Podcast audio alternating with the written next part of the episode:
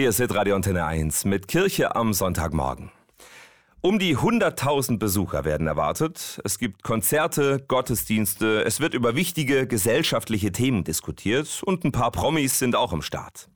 Am Mittwoch geht er los, der Deutsche Evangelische Kirchentag.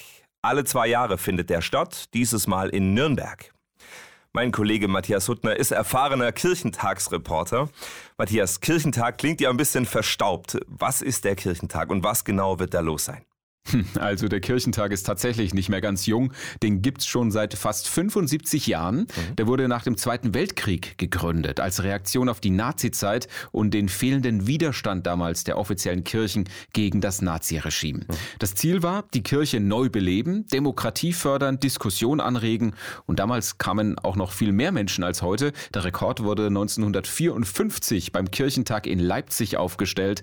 Da waren es 650.000 Besucherinnen und Besucher beim Schlussgottesdienst. Das ist bis heute die größte evangelische Versammlung, die es in Deutschland jemals gegeben hat. Aber mittlerweile ist das Ganze eine Nummer kleiner. Ja, mittlerweile kommen so an die 100.000 Besucher zum Kirchentag und auch dieses Mal ist da die geballte Politprominenz am Start. Zum Beispiel Bundespräsident Frank-Walter Steinmeier, Bundeskanzler Olaf Scholz oder auch unser Ministerpräsident Winfried Kretschmann. Es wird über wichtige Themen gesprochen. Frieden, Demokratie, Klimaschutz, aber natürlich auch über den Glauben.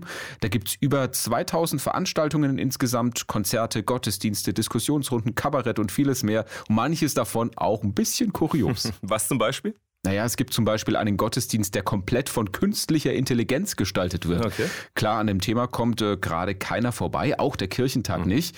Predigt, Musik, Gebete, alles in diesem Gottesdienst kommt vom Chatbot ChatGPT. Da bin ich mal gespannt, ob die KI vielleicht sogar mehr zu sagen hat als so mancher Pfarrer am Sonntagmorgen. Matthias, vielen Dank für die Infos zum Deutschen Evangelischen Kirchentag in Nürnberg. Ab Mittwoch, fünf Tage lang. Nächsten Sonntag berichten wir ausführlich drüber hier an dieser Stelle. Und wenn ihr selber noch dabei sein wollt, dann klickt euch einfach mal rein auf kirchentag.de.